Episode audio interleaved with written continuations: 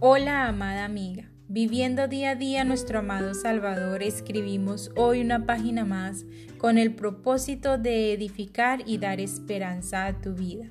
Finalizando con el tema, fortalece tu relación con tus padres y suegros, hoy nos corresponde estudiar sobre el sexto y último consejo. Así que nuestra reflexión se llama Mujer permanece en contacto con tu familia y con tus suegros. La gran crisis que afecta a las familias a nivel mundial es la falta de comunicación. Es triste decirlo, pero es la verdad. Esta se ha perdido, ha pasado a estar en segundo plano por las diferentes ocupaciones de los integrantes de cada familia.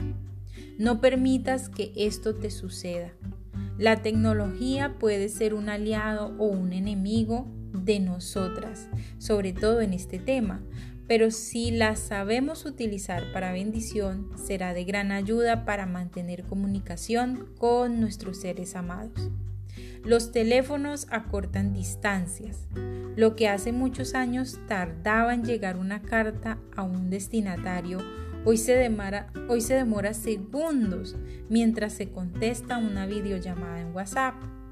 Estos medios los puedes utilizar en casos de emergencia si tienes la dicha de vivir cerca de ellos. No obstante, no quiere decir que no debes ir a visitarlos. Es cuando más tienes el deber y tienes la opción o la bendición de hacerlo. Pero si no, se hace necesario planear visitarlos.